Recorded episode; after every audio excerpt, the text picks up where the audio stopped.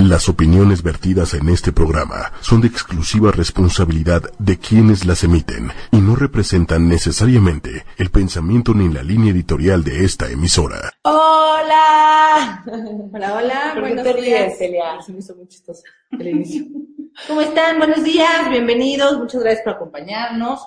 Muy felices como siempre. Y hoy tenemos una invitada de honor, que para mí es un gusto tenerte aquí, porque además de que eres una súper especialista, eres mi amiga y te quiero muchísimo. Gracias. Entonces, bienvenida de verdad.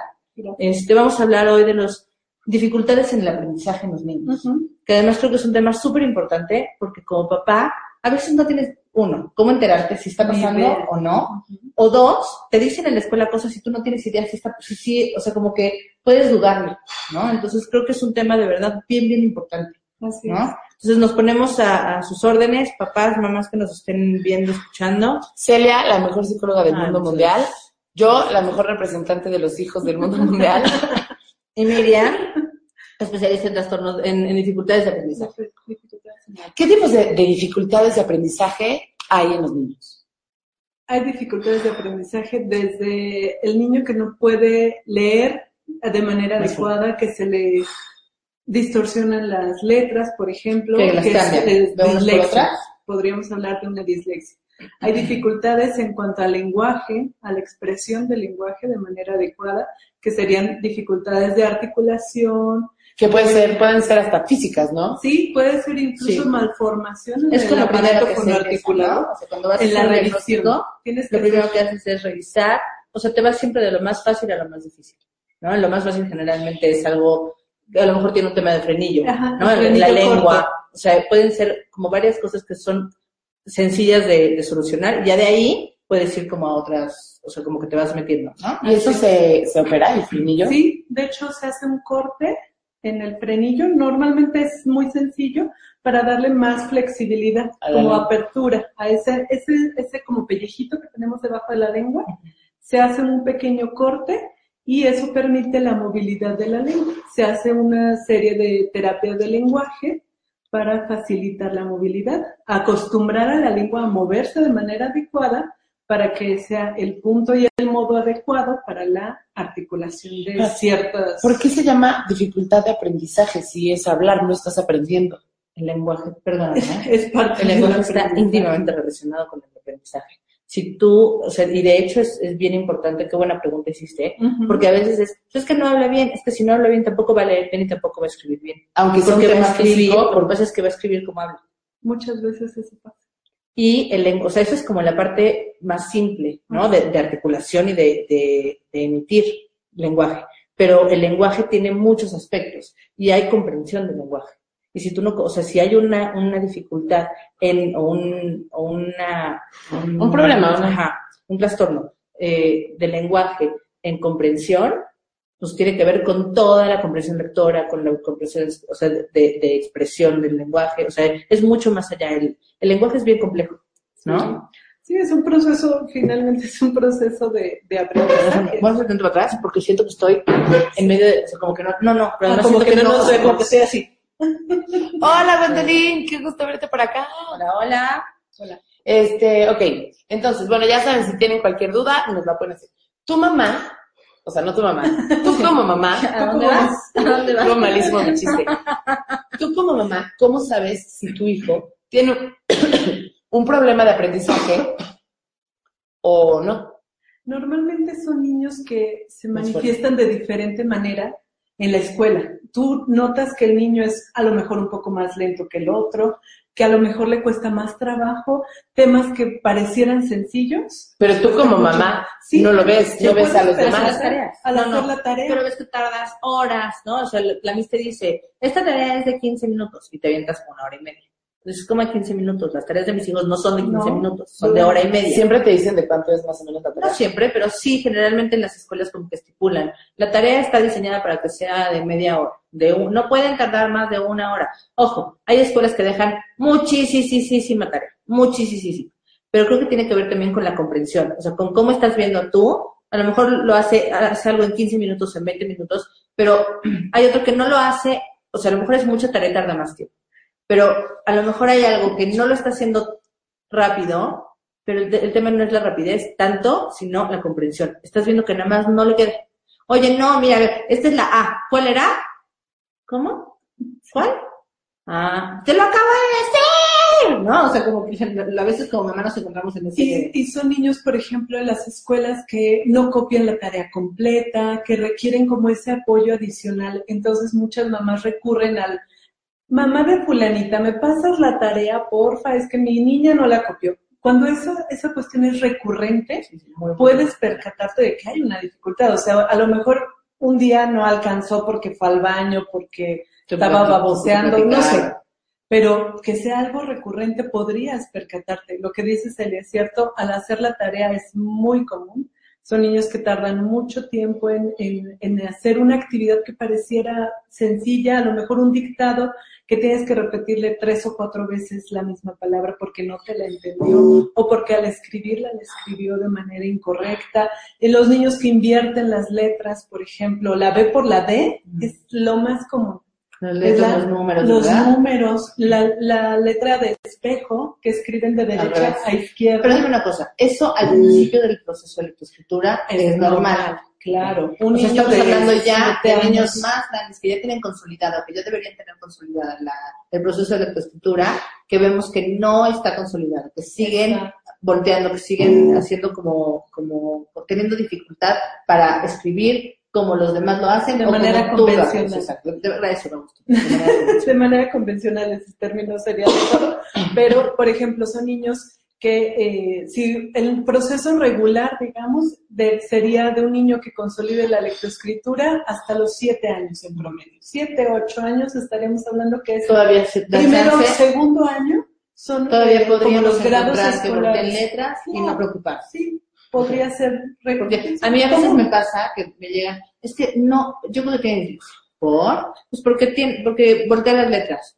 Tiene cinco años. A Sí, los cinco años es lo más normal que lo hagan, ¿no? Igual que escriben al revés, o sea, como que hay varios, varios signos que, que son completamente normales. Es Entonces, un Lo que proceso. estás diciendo es, entre siete y ocho años todavía se espera eso. Así Ya es. hasta los nueve que ya van en tercero primaria, que ya están con además procesos más complicados en, en la escuela, se esperaría que estos básicos ya estén consolidados, que ya no se presenten. que no haya dificultades, obviamente niños que a lo mejor ya empiezan con eh, cuestiones de ortografía, por ejemplo.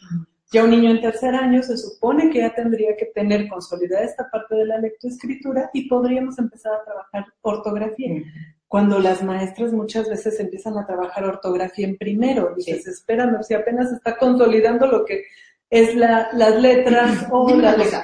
¿cómo- yo, yo tengo mis hijos en, bueno, mi hija en Montessori, y es como de lo que más sé en cómo, o sea, en cuestión de cómo se da el aprendizaje de la lectoescritura, que es de una forma fonética. ¿También lo están haciendo de, esa forma o cómo se está haciendo la, el aprendizaje, o más bien la enseñanza de la, de la lectoescritura? Porque entiendo muy bien que al principio no hay ortografía, justo por esto, ¿no? O sea, porque ellos aprenden casa, entonces pueden es- escribir casa con cualquiera que suene K. Eso puede ser con la K, puede ser con la Q, con cualquiera que le hayan ense- enseñado que suena K, ellos escriben casa y es correcto, Así es. porque el sonido es lo que estamos viendo y estamos viendo más que ellos empiecen a enlazar letras. Hacer esa asociación sonorográfica. Exacto.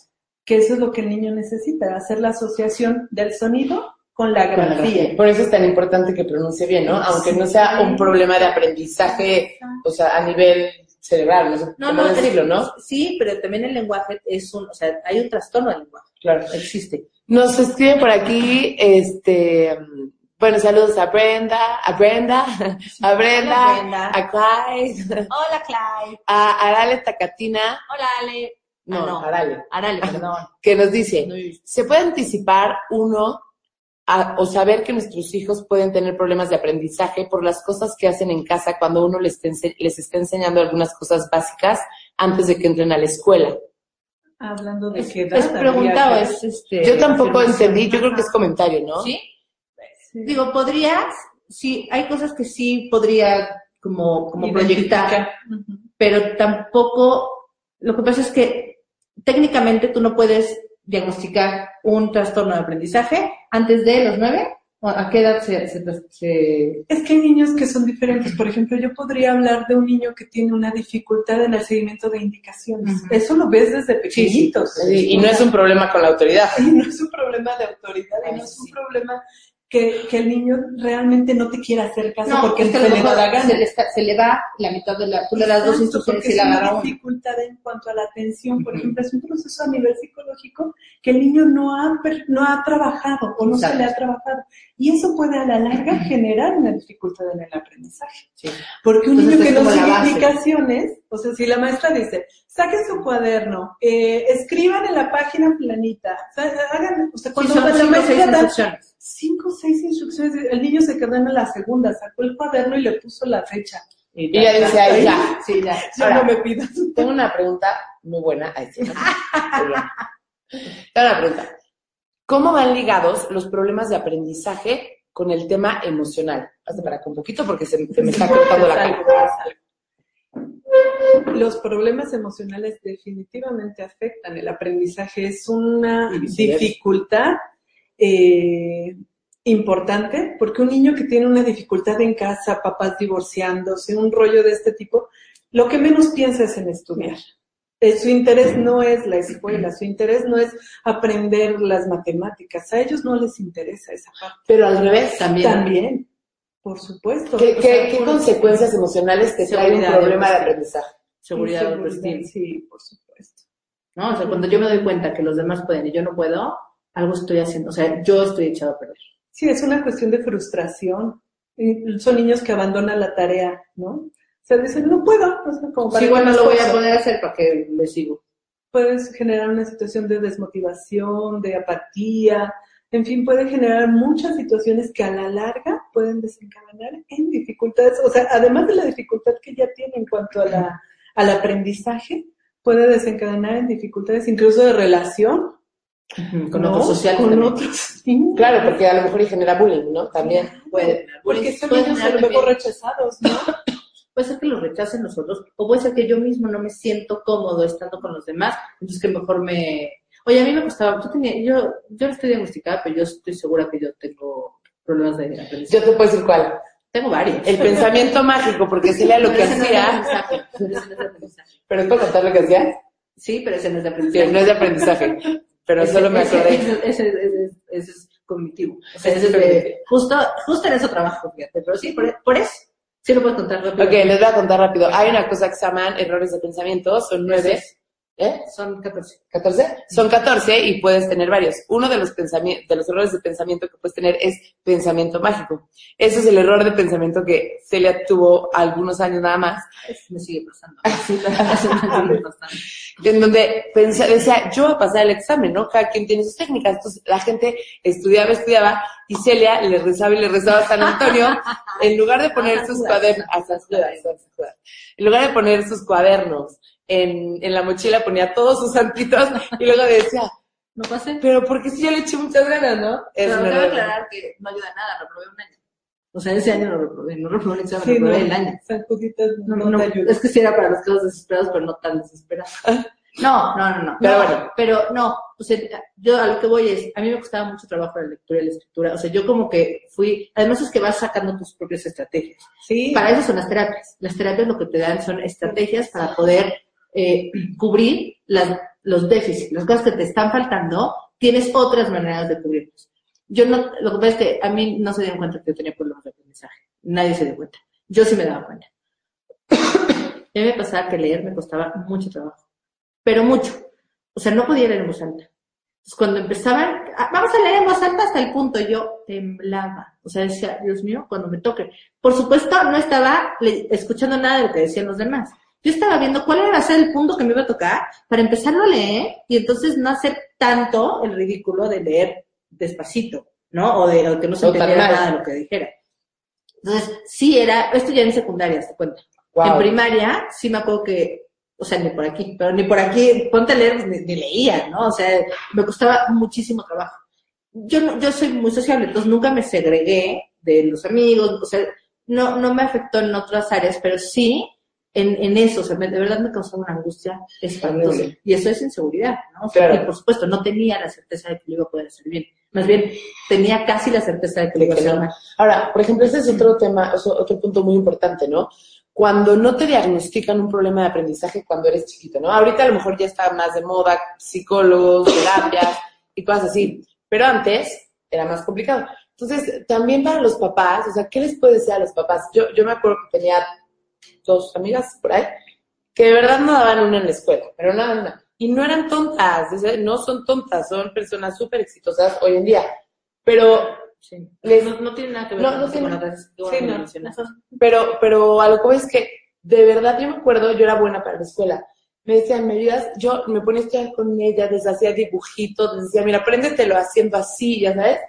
Y de verdad, a una la acabaron corriendo en la escuela, ya sabes, y fue su cruz durísimo, fue en prepa, en prepa, ya estaba grande. Entonces, sí, se- sigue arrastrándolo, está cañón. es ir arrastrándolo, pero también para los papás está complicado. ¿Cómo le haces para saber si tu hija es una floja que le vale gorro? No, cuando ya Ah. es grande, ya sabes, y que es una chiquito, irresponsable. o sea, por eso justo. pero si no tuviste que- la cultura en ese momento No. para poder identificarlo, Pero finalmente, si llegaste a prepa, es porque encontraste, aún sin haber ido a terapia o haber tenido un apoyo, encontraste cómo subsanar ¿no? esa. pero en esa prepa la corrieron. Pero, Pero, logró terminar. pero logró terminar de o sea, manera. digo, seguramente se le juntó su o sea, la adolescencia con el tema de aprendizaje. sí no, concluyó una carrera o algo así. Entonces, o sea, al final ella tenía estrategias. Ajá.Ella pudo reemplazar lo que le Sí, pero, con otro. pero bueno, es como No, dice, Es un camino tienes un camino fácil, Sí, sí, un sí, camino sí, sí. difícil, pues Por Por eso, por lo ideal es, o sea, si ya está en prepa, me puedo dar cuenta cómo, pues volteo para atrás y digo, a ver, ¿cómo fue el aprendizaje? O sea, ahorita, a los papás que nos están viendo, de, de chavos, adolescentes, de secundaria o prepa, hay, obviamente está la adolescencia, que es otro boleto, ¿no? Pero si tuve, como para no confundirlo, a lo mejor para hacer una diferenciación, podrías pensar en, en la historia académica de tu hijo. ¿Cómo ha sido desde el principio? Ahora, ¿existen los niños que de verdad les valen madres? ¿O puede ser que sí les importe? No, o sea, hay niños que falta de motivación total, ¿eh? Sí, Pero sí. también tiene mucho que ver con las expectativas que hay en casa. Porque muchas veces las expectativas de los padres influyen mucho en lo que eres. Si tu papá dice, bueno, le cuesta trabajo, pero mira, hijo, tú puedes, y Este- échale este ganas. Sí, Este y, y valoran, y valoran ese esfuerzo que dicen, híjole, pues sé que le cuesta trabajo, pero el 7 te costó todo lo que, lo que Tu hiciste. siete, tu siete vale un 10. Pero mira, para mí eso vale es importante, ¿no? O sea, son esos papás que motivan. Pero si es un papá que, no, mijo, pues ya para qué Tú más. nomás, tú nomás no puedes. Pero entonces es- estamos de acuerdo que es correcto que si tú le dices a tu hijo, hazlo lo mejor que puedas, bla, y se saca un 7 y dices, muy bien por tu 7, no quiere decir que estés enseñando a tu hijo a ser mediocre. No. No, al contrario, estás valorando su esfuerzo. Sí. Sí, y ¿sabes qué? Está muy bueno hacer una autoevaluación.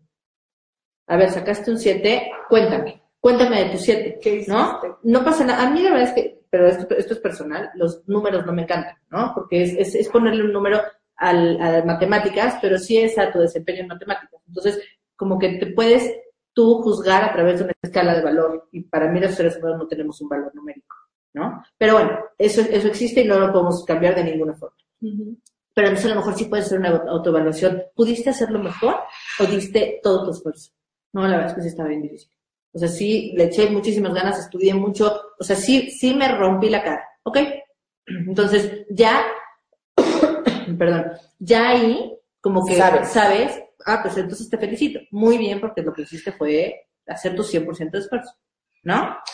Oye, Yo también estoy viendo. Ah, eh, nos dice Brenda Sánchez, Brenda, Brenda, nos dice, mi hijo tiene TDA, aparte de su frustración, ¿cómo? que no estamos colgando, no estamos faltando. Lo voy a compartir, no. Ah, Sí. Hola, Clive, que lo vas a compartir. Y Arale dijo, muy buenos días y gracias por los temas que nos muestran. Gracias por su trabajo. ¿Ven cómo ya le viene de grande? No todavía, no, no, no tanto, la lo puedo hacer mejor. si. Pero esa es la vista, ¿no? Porque Sí, muy lejos. muy lejos. Y Brenda nos dice, Brenda Sánchez, mi hijo tiene TDA, aparte de su frustración, la maestra de primer grado de primaria no estaba preparada, lo maltrataba. Lo cambié de escuela, es toda una historia, entre medicación, malos médicos, pero lo espiritual y emocional para nosotros, déjenme le pongo ver más, fue la base para salir adelante, porque como padre, antes del diagnóstico también te frustras por las expectativas de la sociedad. Aparte de que su hermana es de puro 10, las comparaciones, muchas luchas todos los días. ¿Puedo dar mi testimonio como déficit de atención? Yo tengo déficit de atención. Nunca me Hola, soy medicaron. Soy, Lili. Tengo déficit de Tengo TDAH.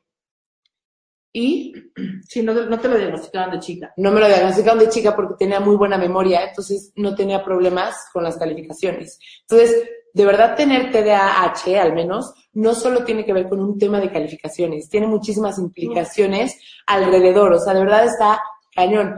Y a los 24 años más o menos, porque yo estaba en un trabajo que necesitabas eh, transmitir muchas cosas abstractas de una manera pues ordenada para que se entendiera mejor y mi equipo como que no me lograba entender, fui, me diagnosticaron, todo el mundo ya lo sabía, pero pues no lo había necesitado. Mi herma, a mi hermano No sí, tenía por escrito. a mi hermano sí lo, lo, lo trataron desde chiquito. Y cuando me diagnosticaron y me dieron medicamentos, sé que hay muchas personas que están en contra de los medicamentos. En lo particular y en mi experiencia, a mí me cambió la vida porque, o sea, no, te- y no tiene que ver con las calificaciones, hasta con un tema tan, emocion, tan, tan emocional y práctico como la, la ansiedad, ¿no? Te genera ansiedad empezar una cosa y no terminarla, empezar una cosa, pero como lo haces tan natural, ni siquiera lo haces a propósito. O sea, estás aquí y volteas para allá. Entonces, se los juro que les cambia la vida. Es bien frustrante para los papás, bien frustrante. Mis papás lo sufrieron más con mi hermano, porque, por la escuela, justo, ¿no? Porque eso sí es algo claro, ¿no? Y porque él te- tenía un poco de agresividad. Pero, pero yo lo que les puedo decir es que si se enfoca, si empiezas a encontrar estrategias, ver qué te cuesta más y qué te cuesta menos, ¿no? O sea, a lo mejor yo ahorita no se me ocurre la palabra adecuada y si quiero decir hacer flores, a lo mejor, o sea, que soy una persona que hace flores, a lo mejor se me ocurre una florera. Y no importa, ¿no? Y entonces yo ya decidí que eso no es tan grave que puedo vivir con ello, que hasta soy auténtica porque nadie inventa palabras. Y vas decidiendo qué es lo que, en lo que quieres trabajar y qué no. Y aparte los, las personas con déficit de atención tenemos un segundo plano. Entonces, real, o sea, como que estás aquí, pero tienes algo acá que puedes estar trabajando. Ajá, entonces, la verdad es que si lo enfocas de alguna manera, este, puedes, puedes sacarle provecho. No Sí, es tan pueden ser grave. personas muy funcionales, multitarea, Sí, sin problema. pero sí tienes que encontrarle. Y también creo, corríjame, que es muy importante que hagas lo que te gusta. Bueno, sí, sí. O sea, en general, ¿no? Pero para una persona con déficit de atención, Yo para todo. Pero además, no, o sea, quiero que no quisieras que se confunda. Claro que es importante hacer lo que te gusta, siempre. Pero muchas veces, cuando hay una dificultad en el aprendizaje, me rehúso a hacer cosas. Porque, oye, no me gusta escribir porque no puedo hacerlo. No me gusta leer porque no lo puedo hacer. Y entonces no nos podemos perder en que hay que hacer lo que nos gusta porque hay veces que tenemos que enfrentarnos justo a lo que no nos gusta, hay que lo hacerlo. queremos No, evitar. 100%, ¿No? Pero, pero hay que tratar de hacer en la vida en general lo que Ah, te gusta. Porque la- aún sin medicarse, una persona con déficit de atención, cuando hace algo que le interesa, estoy segura que puede Ah, lograr eso sí, un nivel de eso concentración. Está, es que eso está demostrado en- científicamente. Una persona con déficit, porque a veces el, el argumento de los papás para decir que su hijo no tiene déficit de atención es que su No hijo está viendo la no tablet. sabe, no, No voltea, no encantan los legos y no sabe, se puede quedar en los legos durante tres horas sin parar. Claro. Claro, está, lo que pasa es que hiperatienden. Ponen todos sus recursos de atención en ese momento. ¿no? Entonces, por eso, esa es como la explicación científica de por qué lo hacen. Esto nos, obviamente no van a hiperatender en la lectura, ¿Y en la escritura. son más las personas con déficit de atención o Eso- con déficit de atención no, con hiperactividad? está- es que ya no, es, ya no está eh, diferenciado, Ah. ya es el mismo diagnóstico. Este, entonces, pero, pero eso, eso, eso es así, ¿no? De todas formas, sí es importante ayudarles a, hacer su vasito de tolerancia a la frustración más grande, porque efectivamente se van a encontrar, nos vamos a encontrar con que no me gusta leer, no me gusta leer, me frustra, me desespera, lo odio y no lo quiero hacer y lo quiero eva- evadir e- y evitar, necesito enfrentarlo. La única forma de ir para adelante es enfrentar todo, ¿no? Los miedos, las ansiedades, las dificultades, es, es como, como de vida. Para poder hacer mi tolerancia más grande necesito frustrarme. ¿Cómo? Enfrentando las cosas a las que no me puedo enfrentar. Espera, Espero. es que Miriam viene súper preparada No te cosas que tú, tú y yo no la hemos dejado hablar. Venga, es una cosa. Luego hablamos de... así. sí. Yo lo- por favor, te lo suplico, arrebátanos la palabra. Así. Así como hacemos nosotras. Así, espérese. Perdón, voy a hablar, porque si no, no lo vamos a lograr, no te vamos a Bueno, es que quería retomar lo que decía Lili. Lili decía que, que cuál es la importancia de la familia ¿no? en esta situación. Eh, la importancia, en la escuela, por ejemplo, si se detecta una situación, es importante que la escuela lo comunique a los padres. Los padres tienen que estar enterados de cuál es la condición de su pequeño y finalmente decidir si van a tomar o no la decisión de acudir a terapia. Es un proceso, Claro. es un proceso bien difícil Y porque que a bajan las veces... expectativas de papás, ¿no? Exacto, el yo- papá tiene no, la pero expectativa súper alta porque mi, yo soy ingeniero, doctor en no sé qué, y entonces también. mi hijo tiene que ser. Que ojo, no significa que no lo pueda hacer. Pero si, obviamente tu exigencia y tu nivel de tu expectativa es tan alta, Sí. pues Te obviamente le truena, vas a exigir Te truena mucho. cuando, cuando tú ves que a lo mejor le está costando trabajo. Si ves que el niño, híjole, de plano las matemáticas no se le dan, entonces para los papás es muy frustrante. De hecho, es hasta un proceso de duelo. Claro, es Con los papás. soltar que tu hijo va a hacer lo que él puede hacer con lo que tiene. Claro. Hay Que, y niños que no es poco, necesariamente, ¿eh? No, hay niños que con terapia, con entrenamiento, logran superar muchas de sus dificultades en el aprendizaje.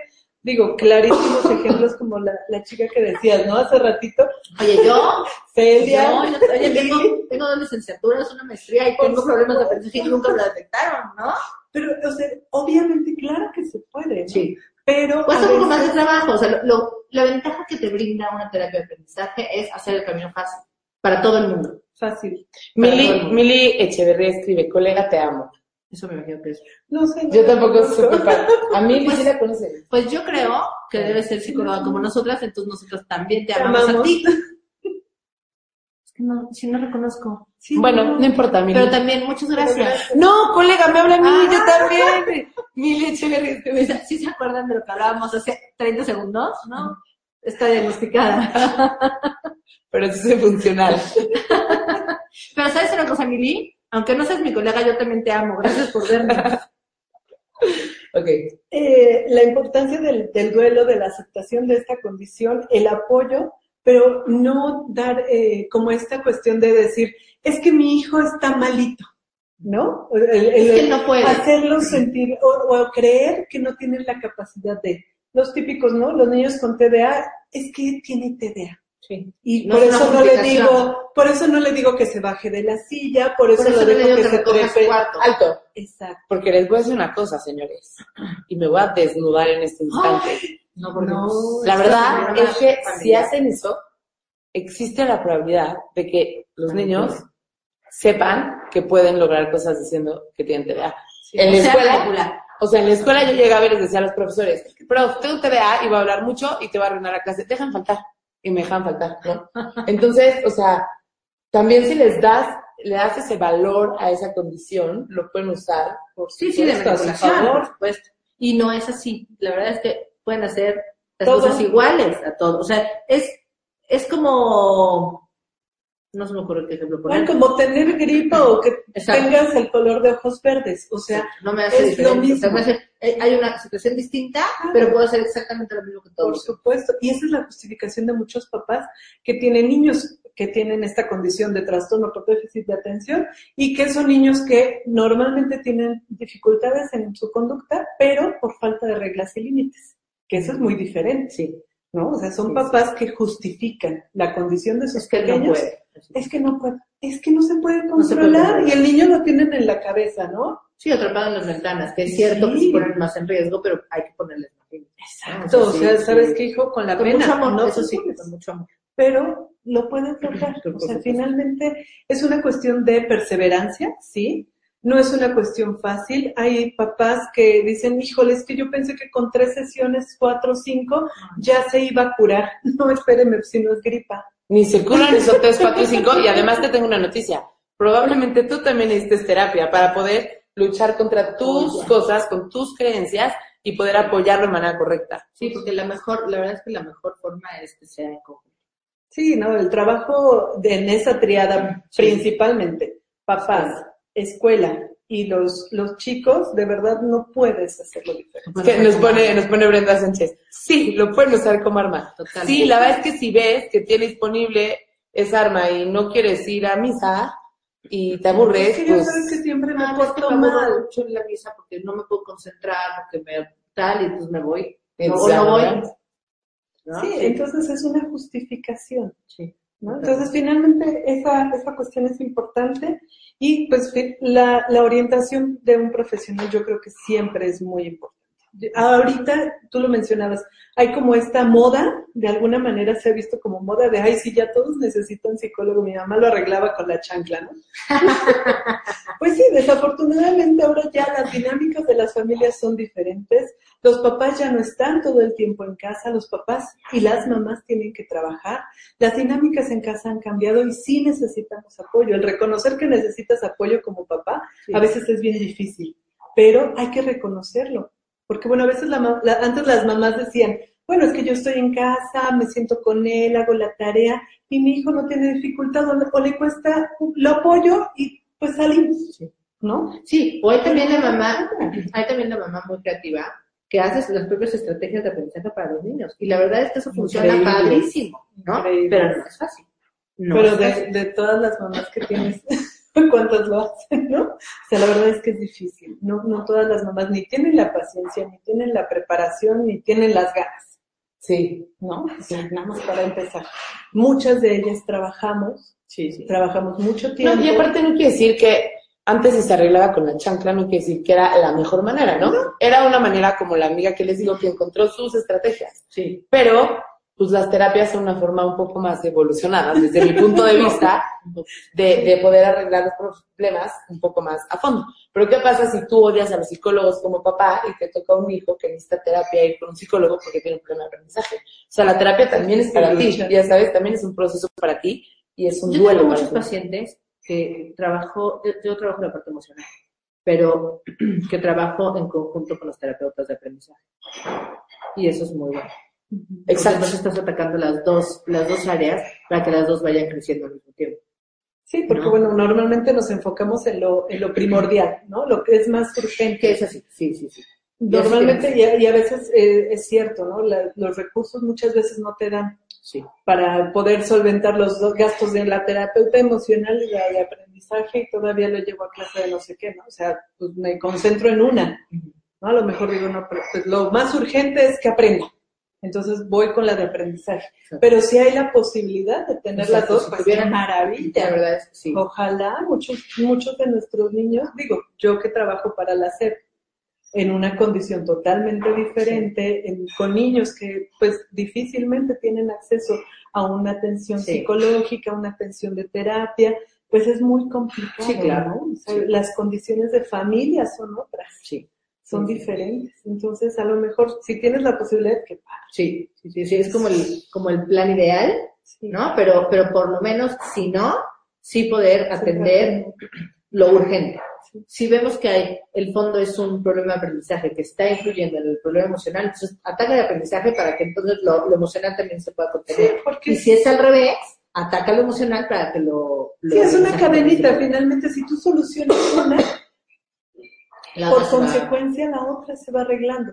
Porque bueno, muchas veces como que comentábamos hace ratito, ¿no? O sea, si el niño tiene una dificultad en el aprendizaje, le afecta lo emocional.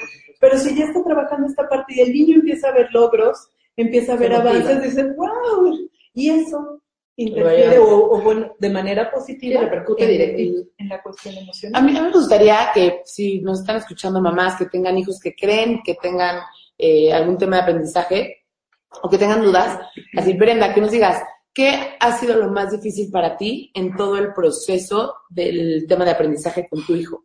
¿Qué es lo, lo más difícil? ¿Hay algo que le puedes decir a las otras mamás? Es que ya lo puso. ¿Lo más difícil? Sí. Es que lo puso en general, ¿no? O sea, la frustración o así. Sí, o sea, el tema, el tema de... Lo más difícil como sí. para ella, para ti, ¿qué era lo más difícil? ¿O cuál es un tip que le podrías dar a una mamá? También. ¿no? O sea, ¿qué, qué, qué podrías compartir que nos puedas, que, que le pueda ayudar a alguien más? O cualquier duda, mira, Para mí, mi hijo es mi maestro de Ay, qué bonito. Nos podemos quedar ahí, así, quedamos ahí. Para mí, mi, mi, hijo es mi maestro de vida. Vino para que me dé cuenta de lo inconsciente, los errores de familia, malos hábitos, hasta en la alimentación. No se digan lo demás. Sí, claro, claro. Que además es bien importante. Es que las, los seres humanos todo. somos integrales, ¿no? O sea, necesitamos estar, o sea, nos afecta todo lo que está alrededor de nosotros, porque somos, no solamente somos escuela, no solamente somos sociables, no solamente somos emocionales, tenemos todo junto. Entonces, hasta comida, hasta todo. La verdad es que si, si mueves una, un, un, un hilito, se modifican muchas cosas. Todo. Somos un sistema. somos un sistema. Exactamente, Qué bonito. como, como en granes, ¿no? sí. O sea, finalmente Exacto. o sea, es un- una cosa como una máquina, ¿no? De un reloj, Sí, que se sí, mueve sí, todo sí. en, en- en la misma, en el mismo sentido, digamos. Sí, Y finalmente, sí, pues, si todo tantito mano. atora, se atora todo. ¿No? Sí, hay niños que, por ejemplo, en la escuela nunca han tenido una dificultad. Niños que les va súper bien, que la maestra dice, no, pues es que con este niño jamás he tenido No problema. problema. Sucede algo, un detonante, no sé, el papá se quedó sin trabajo. Les cambia Totalmente. por completo. Porque justo los problemas de aprendizaje se pueden detonar, o sea, Sí. se pueden detonar a la mitad, ¿no? Sí, sí, sí, sí, puede ser porque muchas veces están asociados a una, a una cuestión emocional, Pero se vuelven ya no emocional, ¿no? Cuando Es que yo lo toca otra área. porque ya está tocando otra área. Es lo que decía Miriam. Si de pronto está pasando algo en casa que me está ocupando toda mi atención, no hay manera que yo ponga atención en si Benito Juárez o no Benito Juárez, ¿no? O sea, las fechas me da igual, todo lo que me están diciendo, ni lo escucho, ni, ni mi atención esté en otro lado. ¿no? Entonces, obviamente ya empezó a bajar de calificaciones, o sea, por ejemplo, una depresión, Sí. ¿no? depresión en niños, ¿qué tan común es? En serio es muy común. Mucho más de lo que nos imaginamos. A ver, espérense, dejen, leemos lo que nos dice Arale y ahorita tocamos el tema de depresión y todo. Es como de foto y todos se agachan. ¿Quién sabe, quién sabe por qué, no? O sea, foto y... Para caber en la cámara. para caber en la cámara. Nos dice Arale Tacatina. Mi, mi pediatra me comentó que a la edad de tres años un niño debe ya saber colores, número, abecedario y decir oraciones completas, que si no esto le traería problemas de aprendizaje. Ese, el deber ser, de pronto es como muy tajante, ¿no? Eh, hay niños que tienen un proceso diferente. Obviamente, si hay una estimulación Mm. adecuada, si no hay ninguna alteración, por ejemplo, incluso de nacimiento, niños que nacieron prematuros, su desarrollo es totalmente diferente. Nos está diciendo que vive en el extranjero, eh, y si esto no era- yo vivo en el extranjero y aquí los doctores en general hacen diagnósticos un poco exagerados. No, además te voy a decir una cosa. O sea, el- también se ha comprobado que el proceso de lectoescritura no puede empezar antes de los tres años. Y Y el abecedario es un proceso de lectoescritura. Tal vez se lo pueden, o sea, mi bebé tiene dos años y cuenta. Esto no significa Que él sepa lo que el significado que tienen los números. O sea, él dice uno, dos, tres, así se va hasta el 10, ¿eh? Y si lo sigues hasta el 20 porque juega a las escondidillas con la hermana. Claro, pero la estimulación que Él- tiene o sea, través no, de- no, pero, pero él no sabe que uno es uno, o sea, no sabe la correspondencia del uno con, lo- con el palito uno y con que eso es una moneda. ¿Me explico? Sí, que- ¿a qué equivale? O sea, Esto es completamente del oro. memorística. Pero aparte, ¿te acuerdas que platicamos lo de la elasticidad del cerebro? Plasticidad cerebral. sí. Plasticidad del cerebro. Que tampoco, No es bueno. no es bueno adelantar a los niños. Que no sé si esto a lo mejor No, lo que pasa es que lo que, lo que tú estás diciendo tiene que ver también con un proceso, un proceso de vocabulario. Exacto. O sea, sí, los niños pueden aprender, sí, los colores. Eso sí, si tú les enseñas los colores, ellos ya empiezan a, relacion- a relacionar. Pero esto tiene que ver más con, con este proceso De, de, asociar. de asociar, de aparear cosas que sí, los niños desde muy chiquito pueden hacerlo, ¿no? O sea, le pones un rompecabezas que tiene una vaca y que le pones la vaca encima y él puede hacer estos procesos y son muy buenos. Además, esos son los básicos para el aprendizaje, ¿no? Sí. Empezar a hacer esas cosas.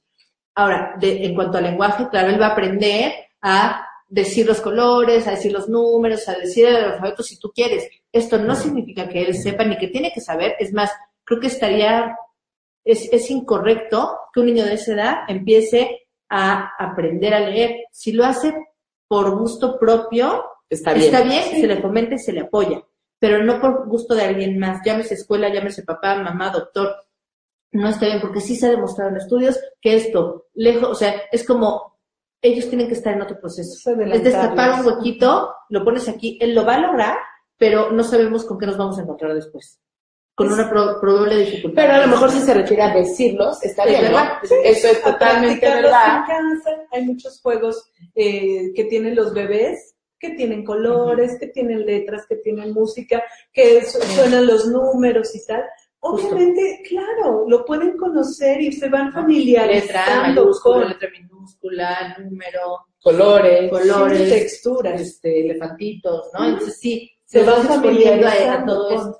Pero eso, de eso a que lo tenga que, Sí. digo, también se me hace como un poco exagerado. Para hacer un diagnóstico, perdón, es bien importante. Hay un manual que es como rige, se rige a nivel DSM-5. DSM-5. Eh, y es como un, un, acuerdo que se hace, este es como americano, ¿no? O sea, en, en, Europa hay otro que se llama CIE, no sé en qué número va, no sé del 10, ya no me acuerdo si hay más, pero es, esos son como los criterios para hacer un diagnóstico.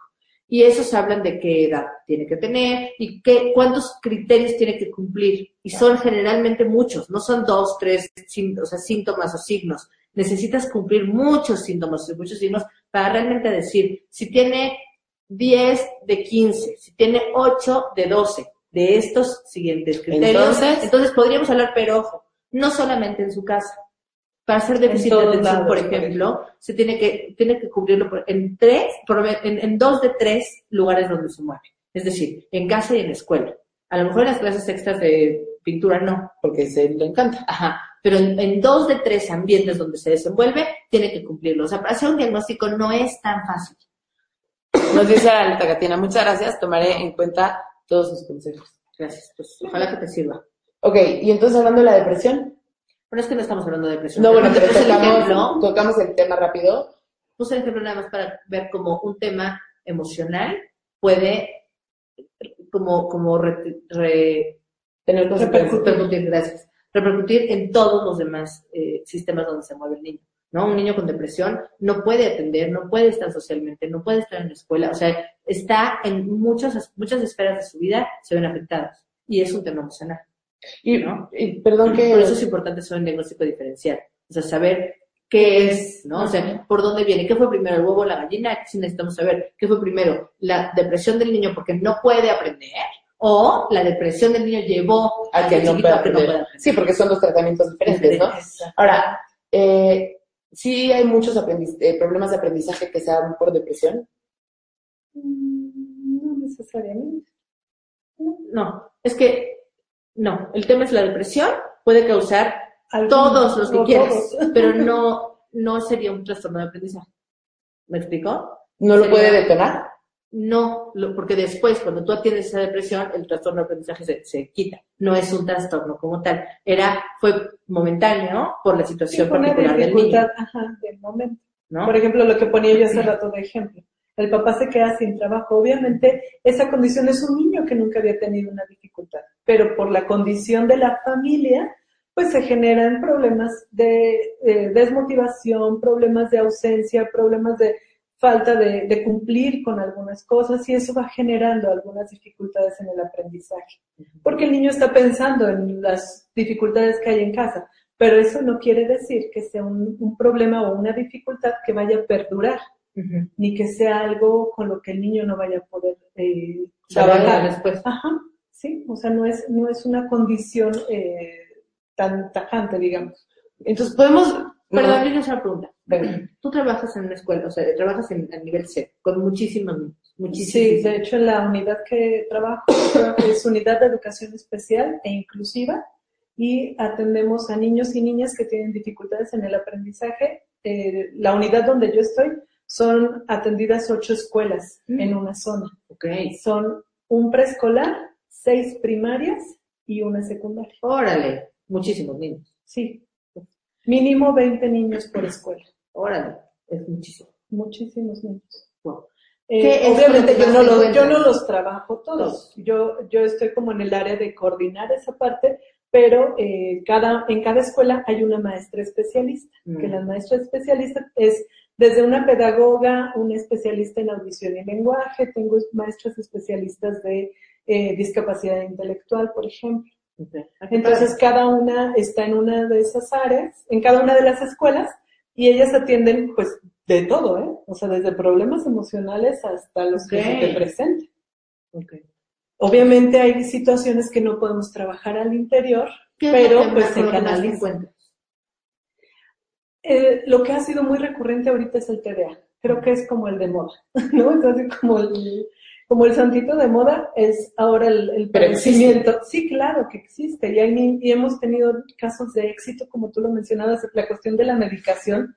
Mucha gente está en contra. Para mí, yo he visto diferencias radicales de un extremo a otro, de un niño medicado al Sí. que no lo está. Pero te voy a decir una cosa, y también a mí me cambiaron la pastilla un rato y no me funcionó. O sea, también tiene que ver con justo la pastilla que te toque, ¿no? O sea, a lo mejor tienes que Es que encontrar lo, como- lo ideal para hacer un diagnóstico, sí, perdón, ideal para bien. hacer un diagnóstico eh, de TDA es acudir con un psiquiatra. Pero eso- psiquiatra de niños. No, no cualquier persona, o sea, muchos Si el papás, muchos, es muchos docentes Pero o muchos psicólogos dicen, no, si es que su niño tiene TDA. A ver, espéreme. Aquí el único con la facultad para determinar si un niño o una niña tiene TDA es un psiquiatra. Solo. un neurólogo, ¿no? Un neurólogo, ¿no? Porque normalmente te hacen un estudio. Lo hacen. No, Pero- lo hacen, lo, hay algunos neurólogos que lo hacen, pero el, el médico especialista ¿eh? Pues, es el, es el. Pero igual un psiquiatra puede equivocarse, no equivocarse, pero no vas a saber cómo te cae el medicamento hasta que lo uses, Ah, no. ¿no? A lo que voy es que si hay un medicamento que no te cae bien, no quiere decir que todos. A mí me lo cambiaron y como si no me tomaran nada, eso es casi casi. Y cuando regresé otra vez al, al mismo, otra vez dije, wow, qué emoción. Y así. Pero, sí. Pero sí lo ideal es que se dé el seguimiento con el médico especialista, que es el único que puede diagnosticar, y él te va a ir ajustando la dosis. Por ejemplo, un niño que tiene Sí, claro. de acuerdo al peso y la talla, es la dosis que tiene que tomar y la frecuencia con la que lo tiene que tomar. No es un medicamento de, ay, se me olvidó tomármelo en la mañana. Es un medicamento que tiene que ser constante, es un medicamento controlado, no puedes dejar de tomártelo. ¿sí? Entonces es un medicamento que debes tener como ese control estricto. Y la terapia va encaminada a dar las estrategias soporta, para, para ya, o sea, para que este niño tenga mucho con qué seguir por trabajando. supuesto. Porque aparte también son más, somos más impulsivos, ¿no? Ese es el con Es como la característica. O sea, por ejemplo, a mí me pasaba que si algo me da coraje, estuviera con mi jefe, el dueño de la empresa, el presidente, no puede evitar llorar. Y con la pastilla, ya. Pero algo que quería preguntar, este, mm, bueno, pregunta y, y hacemos las preguntas para no cortar el tema. Sí. ¿No quiere? Se me está olvidando. Ahí viene. Aquí está bien. Pero miren, la hice reír y ahorita va a llegar. Ah, ya me acordé. Distraje, distraje. Distraje al enemigo, no ya me acordé. Justo estabas diciendo que lo más, Celia te preguntaba que qué era lo más recurrente que encontrabas y dijiste que déficit de atención y que, que está de moda, ¿no? Pero también dijiste que existe. Entonces, no es que esté de moda, es que por alguna razón hay más Hay personas estudios. con déficit de atención. Mi pregunta es cuál es la causa, ¿por qué de repente aumentó? Como tal, no sé, no, no hay quien te diga, hay muchas, como muchos Sí, estudios. ¿no? Muchas teorías que te dicen, es que es la alimentación, es que es la televisión, es que es el no sé qué. Hay muchas causas. ¿Cuál es? ¿Quién ¿Quién sabe? Realmente ser no una hay. evolución. no, en serio, estoy hablando en serio. Pero puede ser incluso patrones de crianza, pueden ser muchas Puede ser. cosas. Sí, yo también. Bueno, vamos a ver sus preguntas. Estamos más evolucionados, ¿no? Oye, pues algo Sí, ¿por qué no? Estoy segura, ¿no? Oye, empiezan a estudiar y después ser como una teoría de. Es que son muchas cosas que hacer, pero pronto. A ver, Marta Bautista Vargas. A los cinco años el niño, ¿qué es lo que debe de saber a manera de no forzarlo? Tenemos un podcast justo hablando de eso, que es el de plasticidad. Se ¿Plasticidad? llama Neuro. Desarrollo Neuro... No me acuerdo. Desarrollo Neurofisiológico. Ahorita, ahorita les checo y les digo. Casi estoy segura. Vino, vino una neuropsicóloga a hablar con nosotros de eso. Y nos dice Pero exacto. no, es que el punto está en irle dando el aprendizaje. O sea, no, no es que los niños tengan que cubrir ciertos, o sea, hoy en día hay escuelas donde a los cuatro años ya aprendió a leer y escribir y wow, ¿no? Sí lo pueden hacer, no es lo ideal, pero sí lo pueden hacer. ¿Qué tienen que saber? Pues tú tienes que ver que está adquiriendo cosas de su medio. Pero ¿no? no hay alguna regla que diga, si a los cinco años no tal, a lo mejor hay Depende de la teoría. Por ejemplo, Piaget te puede hablar de las etapas, ¿no? Y según Piaget, eh, a, a tal edad, de tal a tal edad, el niño debe hacer esto, esto, esto. Pero depende de, también del- de la teoría, porque si te vas a Vygotsky, te habla de otra cosa. Entonces, como que quien tiene la verdad absoluta, no. Tiene, que ver más con, con, Con el entorno, con cada ritmo de cada tal edad persona. hace tal, tal, tal cosa. Creo que es importante eso, respetar el ritmo de, los niños. Es importante, sí, si tú ves que le cuesta más trabajo hacer tal cosa o tal cosa, a lo mejor poner un poquito más de atención en eso. Y si ves que es algo que perdura por mucho tiempo. Entonces, vamos a decir, le estoy enseñando los colores, ¿no? Es, es cierto que las mamás lo que hacemos es que les enseñamos los colores a nuestros hijos. ¿Por qué? Porque los juguetes se prestan, porque la vida se presta, ¿no? Entonces, híjole, pero es que ya le enseñé los colores, llevo dos años y no puede ser que no sepa un solo color. Ok, esto ya es una llamada de atención que puedes empezar a buscar qué podrías hacer. Buscar un apoyo para tener estrategias distintas para que lo pueda aprender, o sea, como, como buscar alternativas. Pero cuando tú ves que algo no, o sea, que él no está aprendiendo del medio, si sí está aprendiendo del medio, ok. También hay niños que son más lentos, ¿no? Y, y tampoco Y pasa no, nada, no nada más hay que hacer adecuaciones de repente para que no vaya al mismo ritmo de los demás. Y tampoco pasa nada si no va al ritmo de los demás. Es- Eso tiene que ver también con las expectativas. A eso nos referimos con las expectativas. Justo nos dice Brenda, como mamá lo más difícil es aceptar que la vida no es el cuento color de rosa de las películas, que a pesar de cualquier circunstancia, de que hasta la propia famo- propia familia te excluye en ciertas fiestas, ir a la cineteca, a la iglesia, actividades en las que creen que mi hijo no podría pertenecer, mi dificultad más grande fue contra la propia familia y la sociedad. Me funcionó llevarlo a diversas actividades físicas, espirituales, contactar con la naturaleza, por alguna razón eso funciona muy bien, ¿no? Em, contactar con la naturaleza, apoyar en lugares con niños que sufren mucho más, los enseña a valorar. Y fíjense que la- creo que muchas veces la mayor dificultad en los problemas en general lo encontramos en la familia. ¿eh? También cuando emprendes, las primeras personas que te quieren apagar la flamita, a lo mejor por miedo, no porque son la familia. Seguro, sí, seguro, seguro es por miedo. ¿No? No, es por, no es por ganas de molestar, pero como que te- la familia siempre quiere proteger. ¿no? Siempre quiere proteger y aparte tú siempre esperas mucho de tu familia, ¿no? Y entonces, pues luchar contra eso, pues a veces es difícil porque estás viendo que excluyen a tu hijo, que eso pues no sé cómo sería por amor, pero pues sí está, sí está cañón. Puede ser por amor porque a veces quieres evitarle sufrimiento. O sea, si yo lo traigo aquí y veo que no puede tal, la va a pasar mal. A lo mejor podría Tu ser. hijo y tú no lo Exacto, llevo. ¿no? Podría ser así. Digo, no, no estamos haciendo... Pero, pero buen punto, qué bueno, qué bueno que se te Podría ocurre ser. algo bueno. No, sí. Ok. Entonces, a ver, mire. Cu- Dinos, nos quedan dos minutos. ¿Qué, así, qué les dices tú a los papás? ¿Qué tenemos que hacer? ¿Qué, danos como un cierre de, de este programa que para mí es como muy interesante y además que te agradezco mucho que es. Ay, Gwendolyn, qué bueno que sigues aquí. Y a lo mejor también unos puntitos, ¿no? O sea, puntitos de cómo poder darte cuenta si tu hijo tiene algún problema de aprendizaje, cómo apoyarlo, ¿no? Con algunas puntitos, estrategias de dale amor, hazlo sentir que no es tonto, hazlo sentir o algo así. Este, ¿y qué otros puntitos quieren saber? Bueno, empecemos con eso a ver si nos. Tenemos dos minutos. O sea, no, pero mira, es concreta, no como yo. Mira, la- lo ideal siempre es eh, buscar eh, el punto de equilibrio, no exigir de más, ser muy, muy claro en las expectativas que tenemos en cuanto a nuestros hijos, decir, bueno, reconocer y aceptar, como decía Brenda, Brenda. ¿no? Esta cuestión de, de reconocer y aceptar la condición de mi niño Reconocer el- e incluir, ¿no? e incluir, ¿no? O sea, a pesar de que le cueste trabajo convivir, por ejemplo, porque muchos niños con TDA es una dificultad que tienen.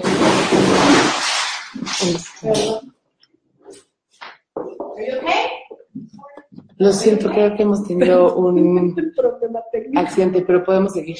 Sí. Miriam, te voy a enfocar cámara completa. Ok, gracias. Apoyar esta parte de las, de las dificultades tiene que ver eh, con una cuestión de, pues a lo mejor no, no de, no tener tantas expectativas o que nuestras expectativas vayan de acuerdo con las posibilidades de nuestros hijos, no presionar, no exigir, eh, a lo mejor, eh, pues tener como esa claridad, ¿no? De, de qué puede lograr y qué no puede lograr mi niño y pues respetar su ritmo, respetar su ritmo creo que es lo, lo ideal.